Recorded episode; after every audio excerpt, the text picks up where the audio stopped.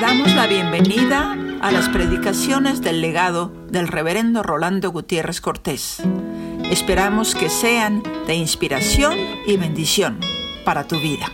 Lucas 19, desde el verso 28 al 48. Dicho esto, iba delante subiendo a Jerusalén, y aconteció que llegando cerca de Betfagé y de Betania, al monte que se llama de los olivos, envió dos de sus discípulos, diciendo, Id a la aldea de enfrente, y al entrar en ella hallaréis un pollino atado, en el cual ningún hombre ha montado jamás. Desatadlo y traedlo. Y si alguien os preguntare, ¿por qué lo desatáis?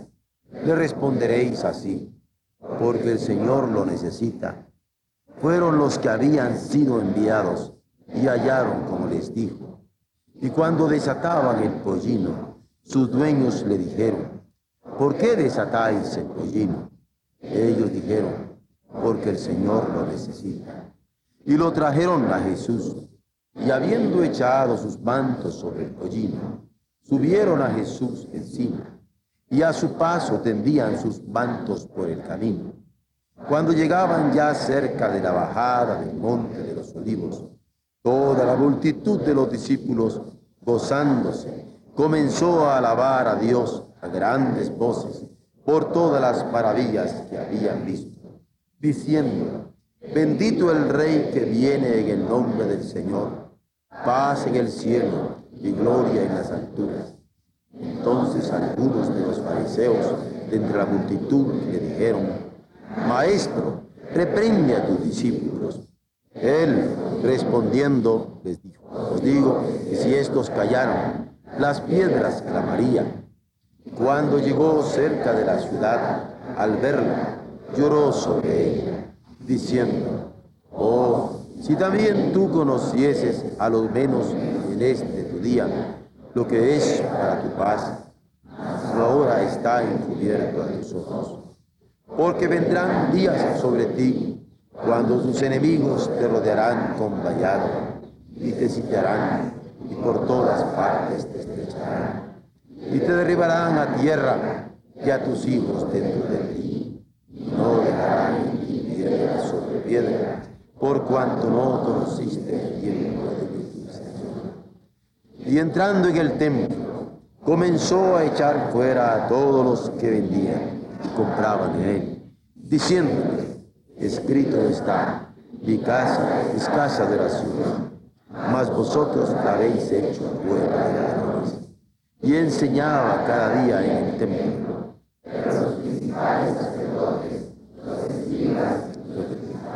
Pueblo, no daban nada que pudieran hacerle, porque está, el pueblo estaba suspenso. Todo el pueblo estaba suspenso, oyéndole. No hallaban nada que pudieran hacerle. Todos saben que esta semana es de intensa expectación en el corazón de este servidor. Pero la oración que tengo en estos instantes es que el Señor me dé claridad para que la palabra que en su nombre consideremos en esta hora pueda ser fertilizada por su Espíritu Santo, no solamente para bien de cada uno de nosotros en lo personal, sino para bien de nuestras familias, que dependen tanto de la madurez de nuestra fe. Porque voy a hablar de un tema obligado, de la entrada triunfal de Jesús, que he intitulado Osana, y que quisiera que lo enfocáramos concretamente a nosotros, porque el problema que Jesús enfrenta es el mismo que enfrentó en aquel entonces. Y recordémoslo. Primero, hay un problema de incredulidad. Los fariseos doctos en la ley, los sacerdotes especialistas en asuntos religiosos e incluso sus amistades más cercanas van a sufrir de incredulidad. No creían que Dios pudiera estar en él, Jesús de Nazaret, cumpliendo sus promesas eternas. De Nazaret puede salir algo bueno. No lo podían creer. Y yo me doy cuenta que la misma situación está pasando ahora. Y justamente teólogos, para no llamarles fariseos, gente religiosa, para no llamarles culteros, y amigos de Jesús, siguen con el mismo problema. No creen en la palabra de Dios hecha carne en Jesús. Y como muestra especialmente de lo último, le voy a poner un botón.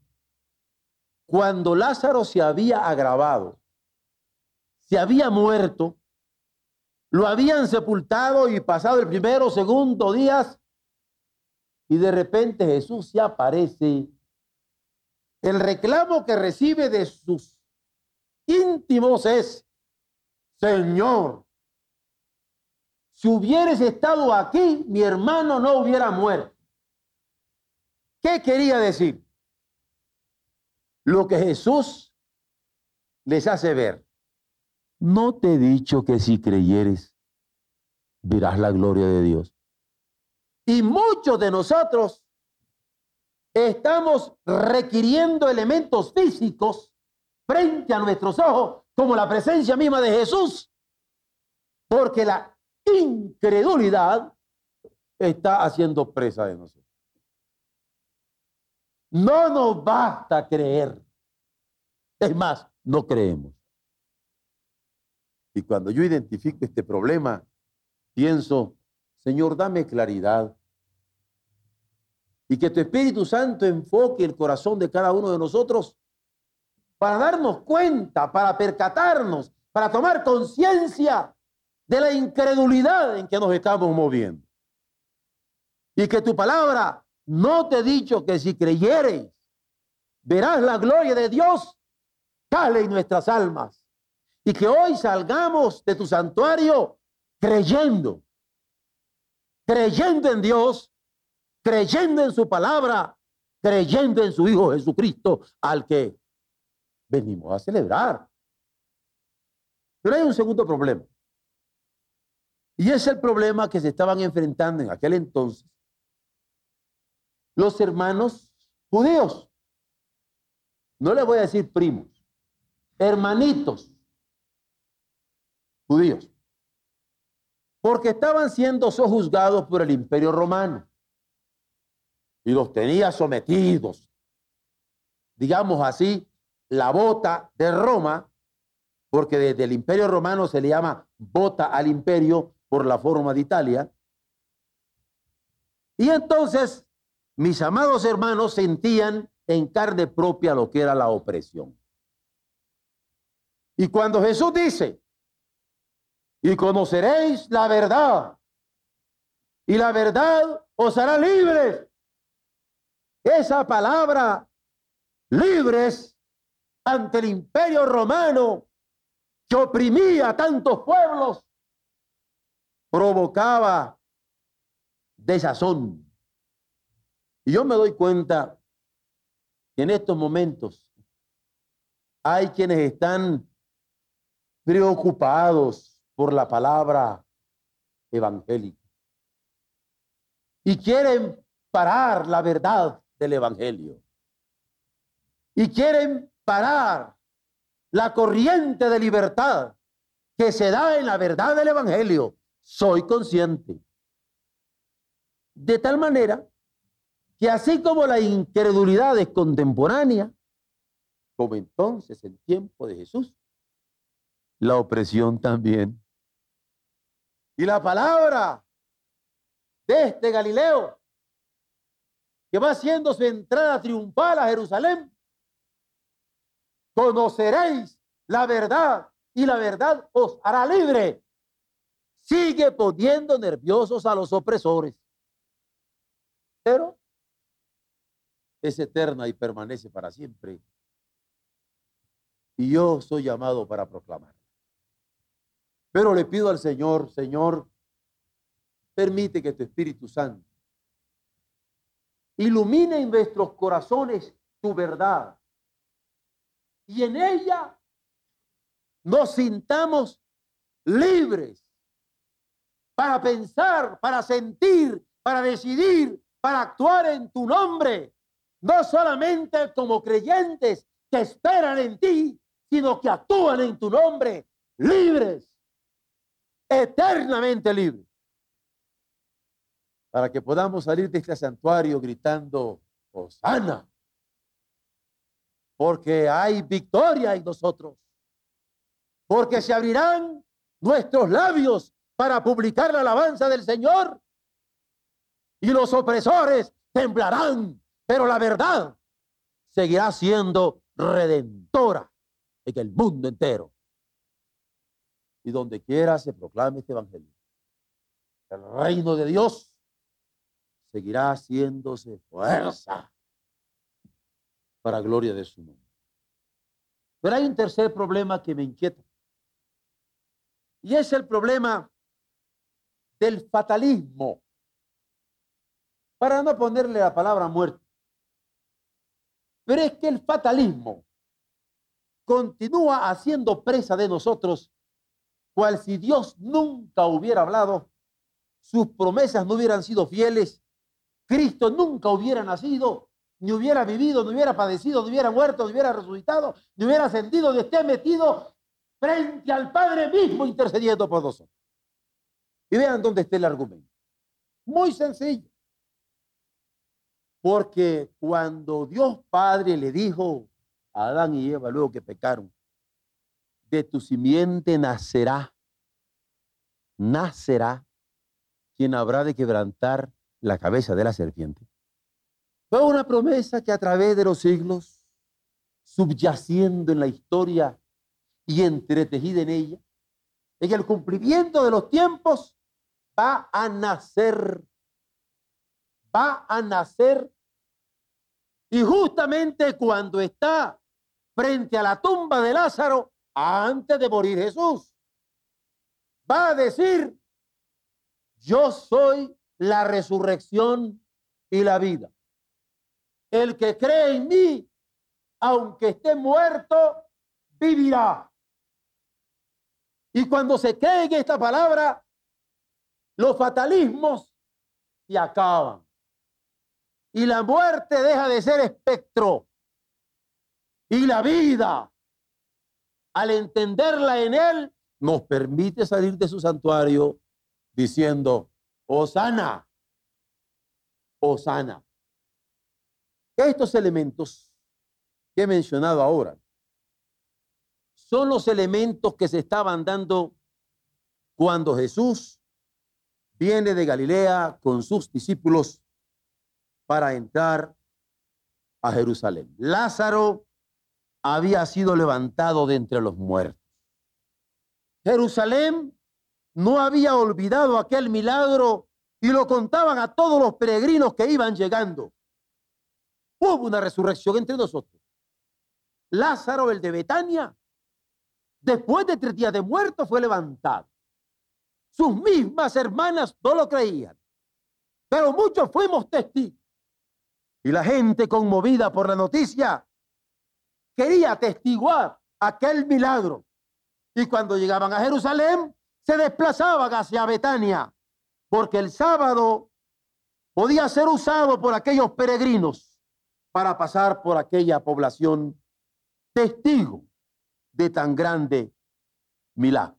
Claro que los sacerdotes y los escribas estaban inquietos porque la noticia corría, la palabra se comunicaba y Jesús, que venía procedente de Galilea, la estaba pasando tranquilo, como un auténtico reposo espiritual, disfrutando aquella noche de amistad con sus amigos de Betania.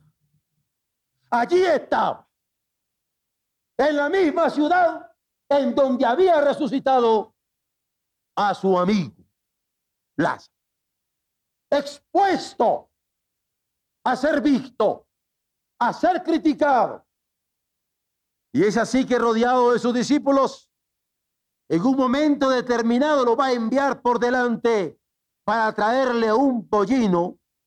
Cuando se va encaminando a Jerusalén, rodeado de una gran multitud, previendo que pasaría junto a la aldea de Betfagé en la ladera del Monte de los Olivos, donde posteriormente volvería para orar.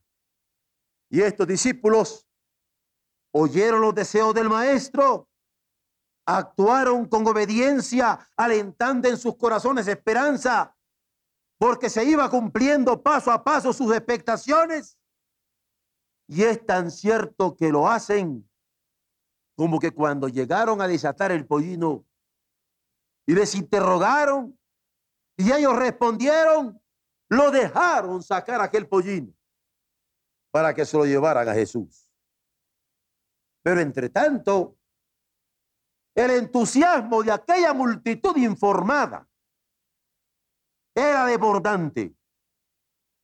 ¿Y qué les pasaba a los sacerdotes? ¿Y qué les acontecía a los escribas?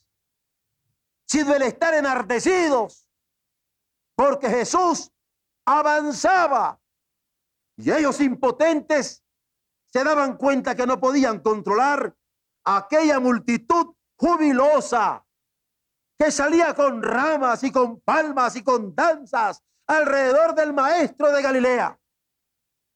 Y mientras las manos se extendían, desprendiendo sus mantos para ponerlos como alfombra, de tal manera que el maestro pasara, los niños agitaban en el aire aquellas palmas diciendo con expresiones de gozo, Osana al hijo de David, al descendiente de David, al que ahora está entrando a la ciudad de David, Osana, Osana en las alturas. Bendito el que viene en el nombre del Señor. Y entonces la ciudad de Jerusalén, subyugada por los romanos, va a ser testigo de la entrada triunfal en donde el que había triunfado sobre la muerte en Betania, cuando levantó a Lázaro de la tumba, ahora entraba en ella para resultar en pocos días el símbolo de triunfo sobre la muerte de sí mismo y que nosotros sabremos de celebrar con el nombre de la resurrección. Osana al Hijo de David. Van a gritar los niños y Jesús avanza. Avanza hacia la ciudad, no la rehuye. Se mete pone su pie en la ciudad de David, que como de David, propios y extraños la reconocían. Allí pone su planta. Se estaba celebrando la Pascua, una fiesta que era recuerdo de liberación. Y por eso venían de todas partes para juntarse en la ciudad, de tal manera que el imperio romano claramente informado sabía de qué se trataba. Y ahora, al ser llamado el hijo de David y estar entrando sobre un pollino y no sobre un corcel de guerrero, muchos podían recordar que estaba entrando el príncipe de paz anunciado por los profetas, que solo la ceguera religiosa les impedía ver. Y la historia es fiel al narrarnos estos hechos en que somos testigos, que se repite a través de los siglos porque Jesús avanza en medio del júbilo de quienes le reconocen y le alaban. Y la insegura indignación de quienes protestaban diciendo, pero ¿cómo se atreve a dejarse llamar hijo de David? porque se debía a la inquietud de que podía provocar la sublevación al entrar justo a la hora de la fiesta de la liberación. Lamentablemente, como siempre, la reacción irreflexiva sobrepuja a la reflexión. Y así vemos que el reclamo contra los discípulos de Jesús no se hizo esperar porque abordan al maestro pidiéndole que los reprenda, porque era mucho el entusiasmo que estos discípulos estaban mostrando mientras él iba siendo aclamado por las multitudes. Jerusalén estaba llena de peregrinos. Estaban llegando a la fiesta de la liberación, a la fiesta de la Pascua, cuando recordaban la planta de hisopo con que habían aplicado la sangre de cordero en el dintel de sus puertas. Cuando comían el pan sin levadura, recordando su salida apresurada. Cuando comían el pan acompañándolo de hierbas amargas, porque no debían olvidar el tremendo sufrimiento que habían padecido. Jerusalén estaba llena de estos peregrinos, es decir, se trataba justamente de aquel día que Dios había cambiado su calendario, dándoles un nuevo comienzo de vida al redimirlos como nación, librándolos de la esclavitud egipcia. Ese era el día que Jesús avanzaba impertérrito, pasando por el valle del Cedrón, rumbo a su destino final. No era cualquier entrada, la de aquel hijo de David, que entra a la ciudad de David en la fiesta de la liberación, cuando todos los peregrinos venían a celebrar la Pascua. De tal manera que cuando le están diciendo los niños, Hosanna al Hijo de David, los cimientos del imperio se desestabilizan. Pero cuando continúan, bendito el que viene en el nombre del Señor es porque Jesús traspasa las puertas de la ciudad y no solamente transita por sus calles, sino se enrumba al centro de toda la adoración judía, al templo, donde desciende del asno en el que hasta ahora había venido y luego entra al atrio con la confianza de alguien que conocía perfectamente el sitio, como que desde los 12 años había hecho presencia en ese lugar, cuando ante el azoro de sus propios padres se había dedicado a discutir con los escribas. Allí estaba Jesús. Desde Galilea, pasando por Betania, pernoctando en Betania, entrando a la ciudad y ahora desmontando en los atrios del mismo templo de Jerusalén. Mientras los niños le decían, no solamente Osana al hijo de David, sino que gritaban desde sus corazoncitos inocentes, bendito el que viene en el nombre del Señor. Y es así que podemos entender la mirada de Jesús en aquel templo de Jerusalén de aquella Jerusalén donde su mirada se había tornado en sufrimiento profundo, porque la casa de oración se había tornado en guarida de mercaderes. Y en esa ciudad donde sus ojos se habían humedecido de lágrimas cuando estaba orando por ella. El contraste no es solo entre la algarabía de la gente y la mansedumbre de Jesús, que valga por resiedumbre. Porque ni lo exalta la algarabía, ni lo trastorna el odio, sino que cumple con mansedumbre firme la voluntad de su Padre. No se trata solamente del contraste entre el gozo de los niños y la furia de los religiosos que le estaba rodeando. La demostración visible, la demostración audible, si así insoportable a los desesperados e impotentes fariseos, porque ¿qué significaba decir paz en el cielo? Porque se está cumpliendo el designio del Padre. ¿Qué significaba gloria en las alturas? Porque el que había dicho yo soy la resurrección y la vida, estaba entrando ahora, no solamente en la ciudad, sino en el templo. La respuesta de Jesús apoyó su actitud soberana. Cuando advirtió a quienes se movían con nerviosismo a su orilla, diciéndole, os digo que si estos callan, alístense porque las piedras van a comenzar a hablar. Esta es la mansedumbre de Jesús, porque es la mansedumbre que da la firmeza de estar haciendo la voluntad de Dios y tener la vida aplomada con lo que es su verdad. Esa verdad que hace libre al hombre. Y Jesús lo sabía, porque a la experiencia de la liberación de Egipto, cuando Dios les había sacado a través de su siervo Moisés, siguió el comienzo de una vida de dependencia.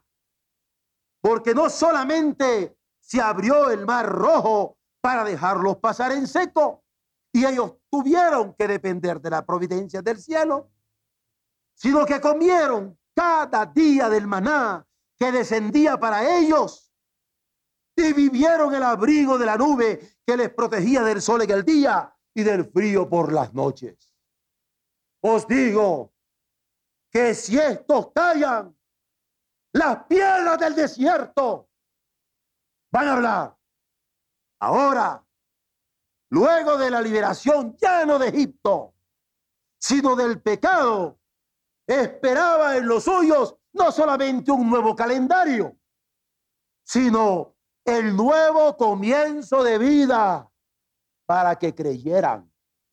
El nuevo comienzo de vida santa para que se consagraran a Él totalmente. El nuevo comienzo de una celebración auténticamente pascual, porque ahora no solamente pasarían el mar, sino pasarían por los valles de sombra de muerte y con el mismo espíritu que Él sería levantado entre la tumba, con el mismo espíritu los suyos habrían de ser levantados también. Por eso es que Él va a dejar la celebración de esta Pascua permanente que nosotros hacemos en memoria suya, indefectiblemente. Osana al Hijo de David. Bendito el que viene en el nombre del Señor. Paz en los cielos y gloria en las alturas. Osana en las alturas. Porque si la Pascua es la fiesta básica de Israel, a la que siguen las otras seis fiestas principales de los panes y levadura, las primicias, el Pentecostés, las trompetas, el día de la expiación y el de los tabernáculos. Es en esta Pascua que se celebraba al Dios de las alturas que había pasado en las alturas por sobre las moradas de los israelitas en Egipto, protegiéndolos por sangre para ser librados de la muerte. Osana en las alturas, porque ahora recordaban las promesas que les hizo por su gracia en su primera celebración en el desierto y celebraban al gran libertador fiel que les daba y les cumplía promesa tras promesa. Celebrar la paz era celebrar la liberación y al libertador. Al libertador y al providente. Al providente y al Padre al Padre y quien ahora se manifestaba claramente, en forma evidente, en el Hijo. Claro, que cultivando la gratitud profunda en el corazón de su pueblo, como lo registra Deuteronomio 15, 16, la ley aseguraba que todos los varones traían ofrendas especiales en estas fiestas. Todos los varones traían ofrendas especiales en estas fiestas. ¿Por qué será? Justamente en Betania, el testimonio era de una mujer que en forma generosa había provocado el desasosiego de los mismos apóstoles cuando ofrendó al maestro, recuerdan. Y es que las mujeres así son, generosas. ¿Por qué los varoncitos necesitamos que el Señor nos enseñe a ser agradecidos? Los problemas de Dios no están en la generosidad de la mujer. Los problemas de Dios están con los que Él llama varones. Y cuando Jesús está en el templo, se está recordando ese cultivo de gratitud que Dios hacía en su pueblo, tocando el corazón de los varones, porque eran ellos los que tenían que traer ofrendas especiales en la Pascua. Vaya reto. Ya no para los fariseos, ya no para los religiosos, ya no para el imperio romano, para los varones que estaban en la fiesta. Aunque en esta hora Jesús Mientras la multitud gozaba que el presente sabía y era consciente que sería abandonado por los varones a la hora del martirio. En breve, no solamente los varones se irían, sino que les advierte, de acuerdo al pasaje que hemos leído en Lucas, que la misma ciudad sería asolada, que en 40 años más no quedaría piedra sobre piedra. Llegó una mentalidad profética. La invasión de Tito a Jerusalén está predicha, porque las huestes romanas entrarían con todo y corceles hasta las partes santísimas del templo.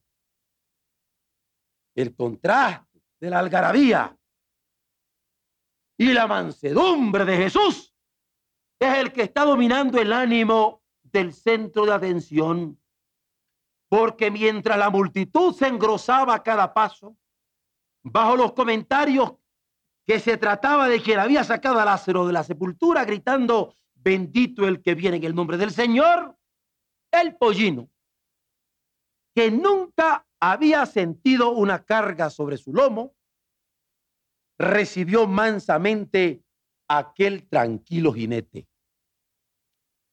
Hay mensajes ocultos en estas cosas, ¿no es cierto? Mire de lo que acabo de hablar, de los varones y sus ofrendas. ¿Ah? Ahora estoy hablando de un pollino que nunca había sido montado. Si alguien lo quiere entender claramente, yo creo que el mensaje de el domingo de Palmas es muy claro. Jesús encuentra menos rebeldía en un asno que nunca ha sido montado, que los varones que deben tener gratitud a él. ¡Qué maravilla! ¿Cómo la ven desde ahí? ¿Vieron alguna vez en el registro evangélico que el asno corcoviara? Pues a mí no me asustaría si comenzáramos a salir todos los varones aquí. No, a mí ya me arruinaron el sermón. Qué interesantes somos los varoncitos. Qué interesantes somos los varoncitos. Y a mí qué rico me aparece la celebración del Domingo de Ramos, donde se dice Osana, para que salgamos con Osanas en nuestras almas, para que superemos la mansedumbre de los asnos con nuestra propia docilidad y podamos cultivar nuestra gratitud. Porque Dios es el que nos ha liberado.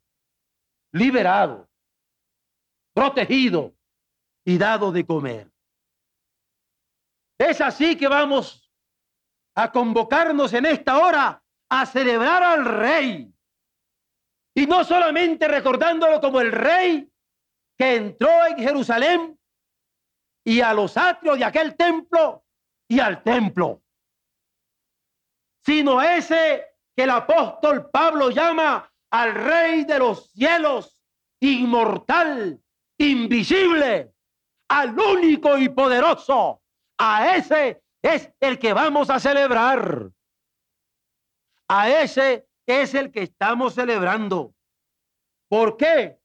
Porque nosotros hoy sabemos que ese que entró triunfalmente a Jerusalén, de cierto volverá a beber el vino nuevo con los suyos.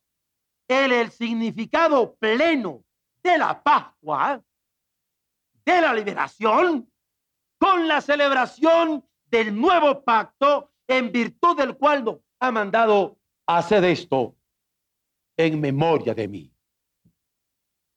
No se me lastimen las hermanas. Hermanos varones, celebremos la Pascua en este año. Que por nosotros, varones, no quede celebrar la Pascua en este año. Amén.